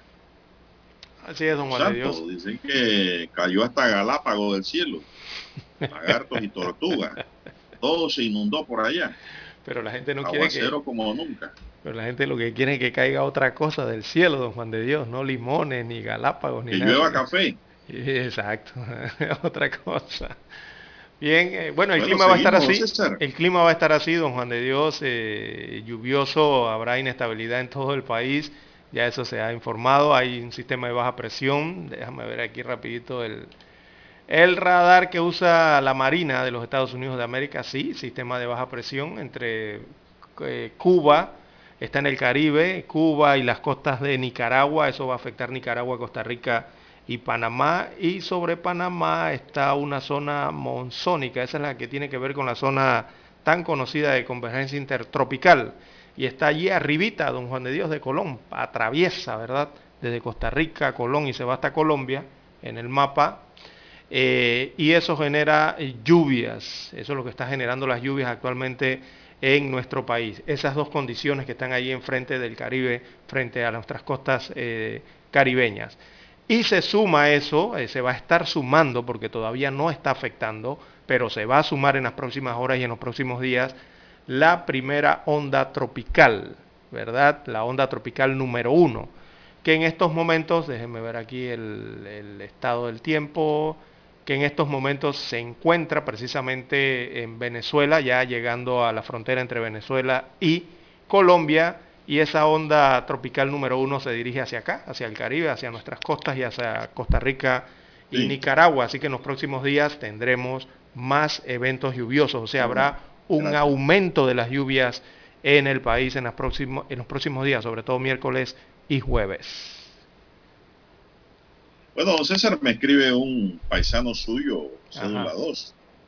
Abimael Saldaña desde Changuinó le dice que anoche unos sujetos trataron de llevarse dos niñas en la finca 64 de Changuinola. ¿Qué está pasando en el país, hombre? ¿Para dónde irían con eso? ¿Cuáles son esas ideas? Pero la familia intervino y llegó la policía, don César. Llegó la policía con todo. Y pues los dice aquí que los mozalbet huyeron lugar. Vamos a ver si ya han sido capturados o no. Bien. Son las 7, 9 minutos, 7, 9 minutos en su noticiero Omega Estéreo, el primero con las últimas, don César, y un grupo importante de panameños considera que el gobierno puede hacer algo para controlar el costo del combustible, según las conclusiones de la encuesta de Gizmo Service SA del diario La Estrella de Panamá. Claro que Un puede. 43% de los panameños encuestados considera que el gobierno sí puede hacer cambios para evitar el alza del precio del combustible. Un 46 sostiene, un 46% sostiene que el gobierno no puede hacer mucho para buscar alternativas. La Asamblea aprobó en tercer debate la iniciativa legislativa 808 que crea el fideicomiso para la compensación, rebaja y estabilización del aumento del precio de los productos derivados del petróleo en la República de Panamá no se ha sancionado ese documento. Por otro lado, la mayoría de los panameños piensa que la policía tiene que tener mayor control con los cierres de calle también, César. Eso es lo que revela, pues, en líneas generales esta encuesta. Pero yo siento, don César, que el gobierno no está haciendo nada. Y si lo está haciendo, lo está haciendo perfectamente en silencio. Porque no conocemos nada. Aquí el precio del combustible tiene todo alterado. Y esto provoca, don César, que los especuladores se aprovechen de la Sí. situación. ¿Cómo es posible que una revendedora de productos agropecuarios diga que el saco de yuca de 12 dólares se lo están vendiendo en 30? Uf. Oye, Esos vendedores hay que meter los precios de una vez, esposarlo y mandarlo para la olla. No, que porque el combustible aumentó, está bien. dos, casi dos veces Yo más. te acepto que de 12 me aumentes a 14, 15 dólares, 2, 3 dólares por saco. Y es mucho. Pero ¿cómo me vas a trepar ese precio? Que meter los precios eso, esos comerciantes especuladores, don César, que abusan. Como también hay buenos comerciantes que mantienen buenos precios, pero estos abusadores hay que, hay que citarlo y multarlo. Buscar la fórmula. ¿Cómo usted, usted va a subir un precio de esa manera? No se puede, eso, eso a todas luces es un abuso. Es un abuso total. Son las 7:11 minutos, señoras ver- y señores, que ver los 7:11 márgenes. minutos en su noticiero Omega Estéreo, el primero con las últimas. Digamos usted, don César. Bueno, hay que ver el tema de los impuestos allí simplemente, ¿no? Eh, eh, los márgenes de distribución que hay en, en el país de los combustibles, pero sobre todo ver el tema de los impuestos. Eh, si se puede hacer algo por allí, una suspensión temporal eh, o, algún tipo de subsidio, pero yo creo que sí se puede hacer algo. El Estado lo puede hacer. Eh, aducen que el, parte de los impuestos que se, se cobran a los combustibles en Panamá, parte de ello son transferidos al tema del otro impuesto que tiene que ver con el gas licuado, el conocido gas de cocina, el tanquecito de gas de 25 libras.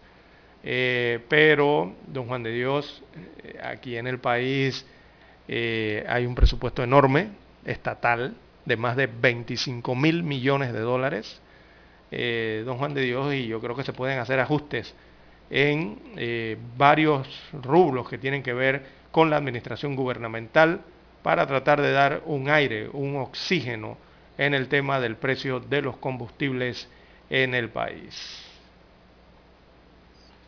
Bueno, son las 7:12 minutos, don César, 7:12 minutos en su noticiero Omega Estéreo, el primero con las últimas. Eh, no estoy de acuerdo con lo que piensan muchos transportistas, don César, que aparte del subsidio millonario en el combustible, quieren un aumento del pasaje. Sí, Para ahí- aumentarse el pasaje tiene que hacerse un estudio correcto. amplio y detallado, don César, y que sea aprobado por la autoridad de tránsito. Eso no es de que yo voy a aumentar el pasaje aquí porque yo creo que es así.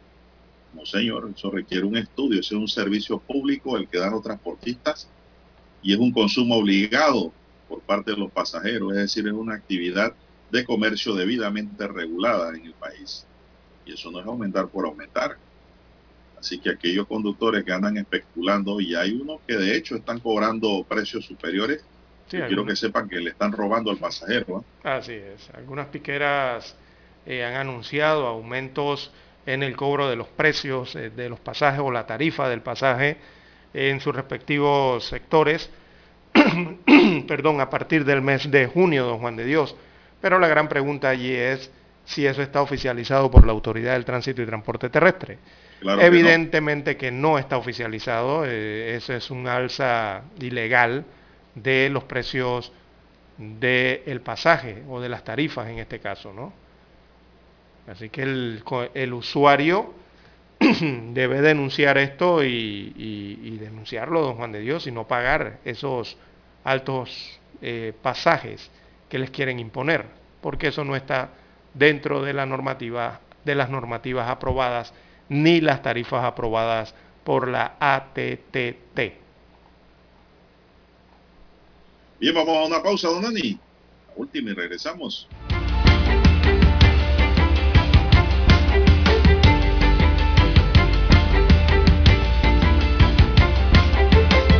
Noticiero Omega Estéreo. Problemas de tierra, accidentes graves, reclamos a aseguradoras, incumplimientos de contratos, reclamos de herencias, todo asunto civil y penal, consulte al 6614-1445. Ahora contamos con el servicio de asesoría, confección de pliegos de cargos, impugnación y defensa en materia de contrataciones públicas. 6614-1445. Licenciados Juan de Dios Hernández Sanjur y Belkis Hernández Díaz.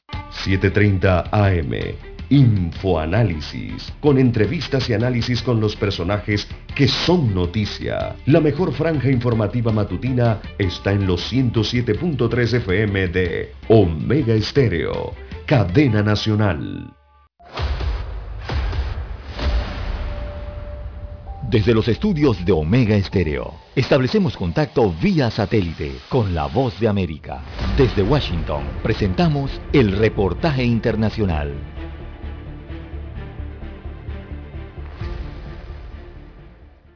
Kerin Jean-Pierre es la primera afroestadounidense y la primera persona perteneciente a la comunidad LGBTQ en ejercer la vocería de la Casa Blanca. Pero su rostro no es nuevo. Ella ha sido asesora comunicacional del presidente Biden desde la campaña electoral.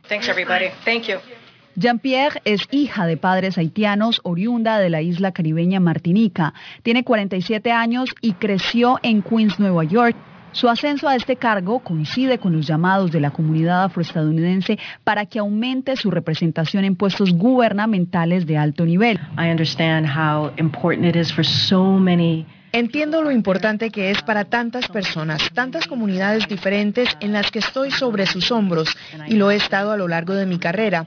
Entonces es un honor y un privilegio estar detrás de este podio. Karine Jean-Pierre tiene una larga y exitosa carrera profesional. Trabajó en la Casa Blanca del presidente Barack Obama. Ha sido directora de campañas políticas, activista, comentarista política para medios de comunicación en Estados Unidos, entre ellos la cadena NBC. El presidente Biden ha dejado claro el rol que busca en quien lidere la vocería de la Casa Blanca y Jem Psaki lo manifestó durante su última locución. Y realmente de lo que hablamos durante la mayor parte de nuestra conversación fue la importancia de devolver la integridad, el respeto y el civismo a la Casa Blanca.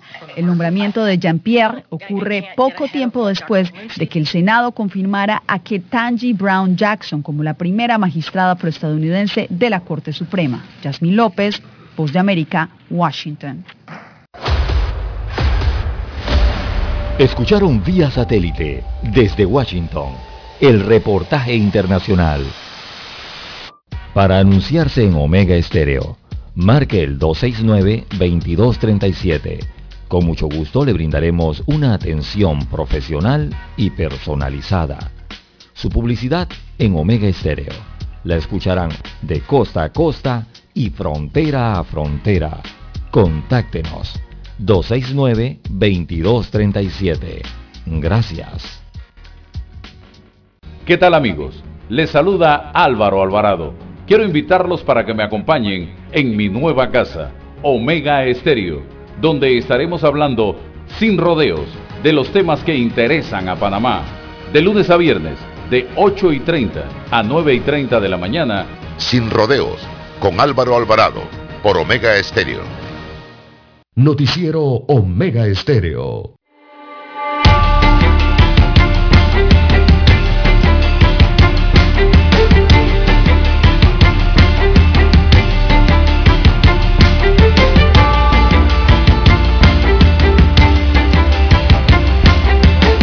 Bien, seguimos. Hora exacta, don César.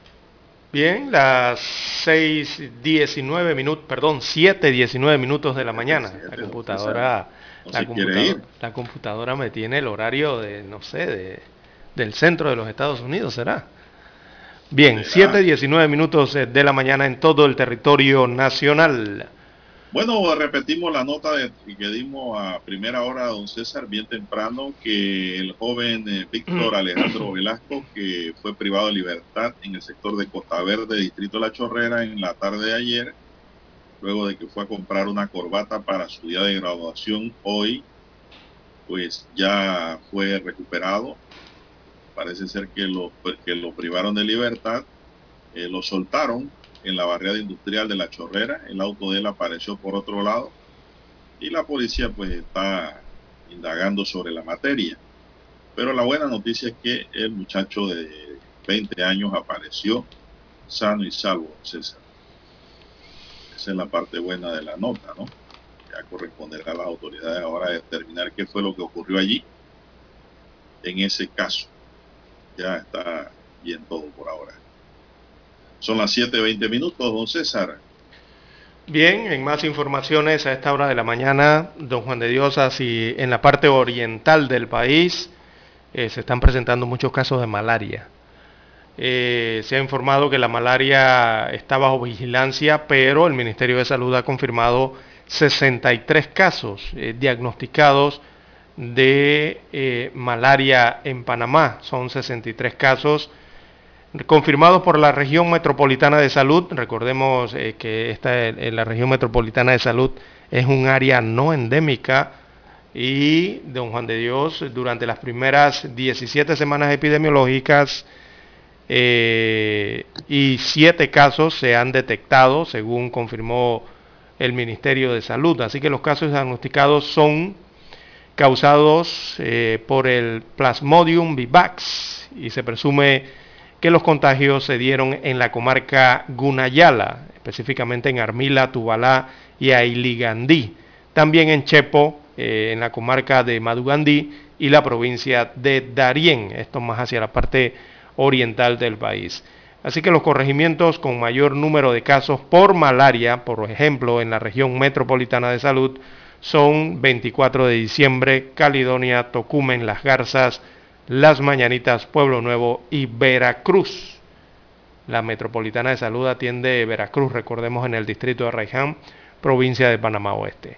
Así que la malaria causa fiebre, escalofrío, sensación general de malestar, dolor de cabeza, náuseas y vómitos, diarrea, dolor abdominal, dolor muscular o articular, por tanto, de sentir esta sintomatología, acudir a la instalación de salud para recibir atención médica.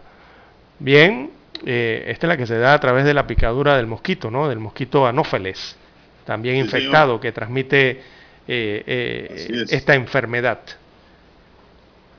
Bueno, Hay- es hay que- una enfermedad que estaba controlada, ¿no? Sí, y mire que lo común, de, lo común en esto, don Juan de Dios, sigue siendo el mosquito, sea el que sea, el mosquito que transmite la leishmaniasis, el mosquito que transmite la malaria, el mosquito que transmite el dengue, el mosquito que transmite el zika, el, y el mosquito y el mosquito y el mosquito. Entonces, ¿qué hay que hacer?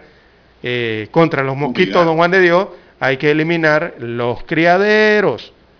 A Y veces se nos, se nos olvida, don Juan de Dios, hay que fumigar y sobre todo revisar los alrededores de la casa, revisar la casa también y ver si hay criaderos en, en estos lugares donde se acumula el agua, ahora que ya entramos en la temporada lluviosa, don Juan de Dios. Hay que eliminar los Pero eso debe ser, eso debe ser una labor general en el vecindario, don César, porque de nada le vale a usted que haga todo eso y el vecino de al lado no hace nada Exactamente. y tiene sus aguas estancadas. Eh, eso Porque la por... conciencia tiene que ser general en lo que es limpieza. Y don Juan de Dios, eh, digo, tratar de apoyar por lo menos a la gente del SNEN en ese caso, ¿no? Que por cierto, los veo muy poco, don Juan de Dios. Antes uno veía bastante... Sí, no están Al- pasando los carros fumigadores. Sí, sí, veía a los muchachos del SNEN por allí caminando, visitando casas, ¿verdad? Y revisando los predios. Eh, ahora se ven muy poco. Sí están trabajando, pero muy, eh, no se ve la cantidad, ¿no? Bueno, seguimos con la Comisión de Economía y Finanzas de la Asamblea Nacional. Citará este miércoles a los ministros de Economía y Finanzas, de Comercio e Industria y al director de General de Ingresos para conversar sobre la problemática del combustible y que informen sobre el estatus del proyecto de ley 808 que crea el fideicomiso para la compensación, rebaja y estabilización del aumento del precio de los productos derivados del petróleo.